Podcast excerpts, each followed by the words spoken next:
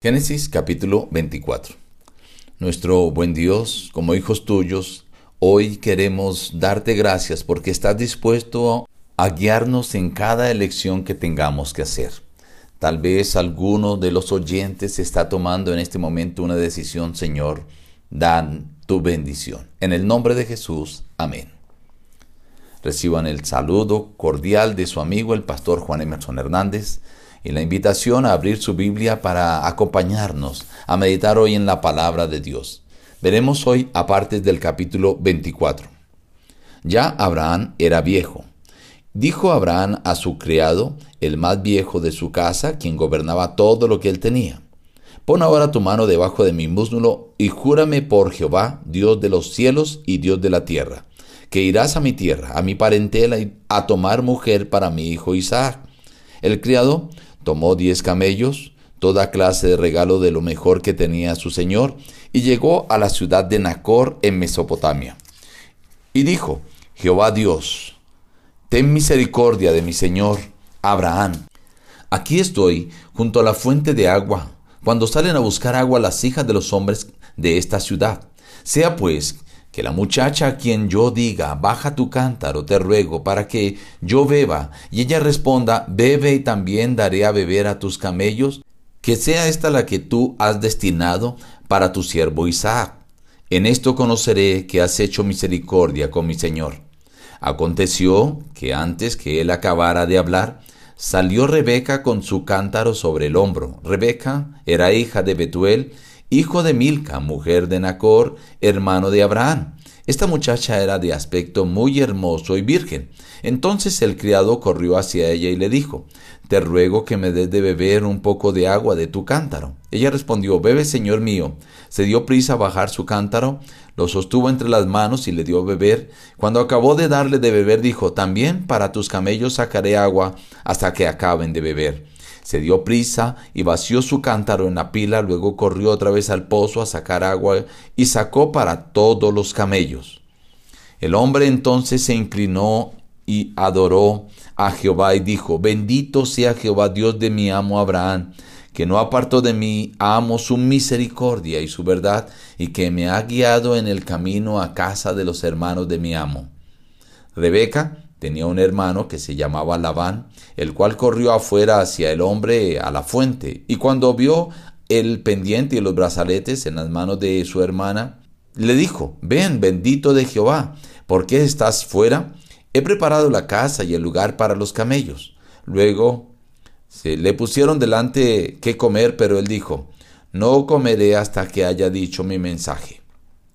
Habla, dijo Labán.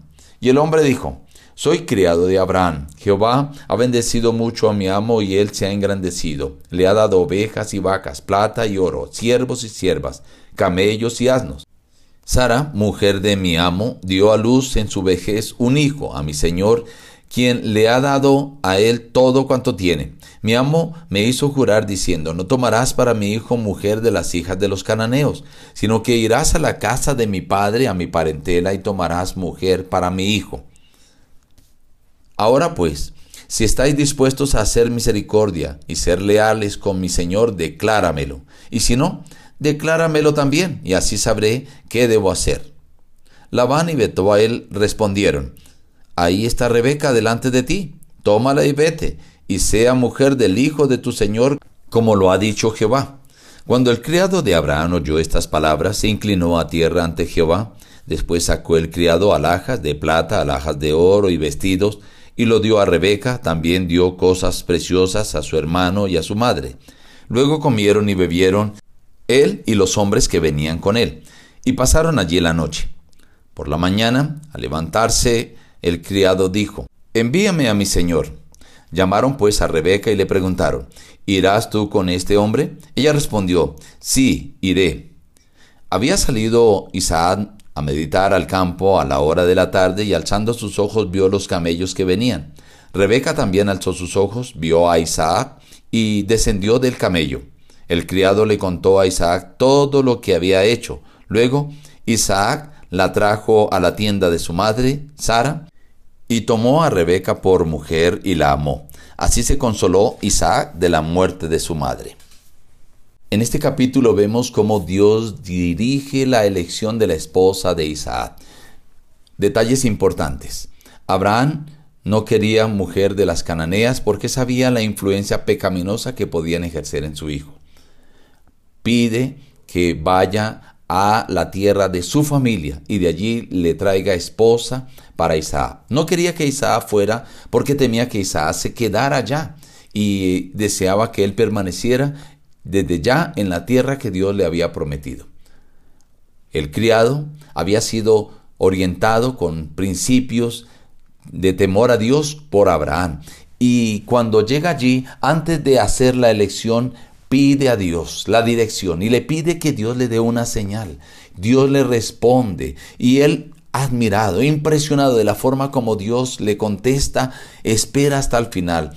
Luego le da gracias al Señor.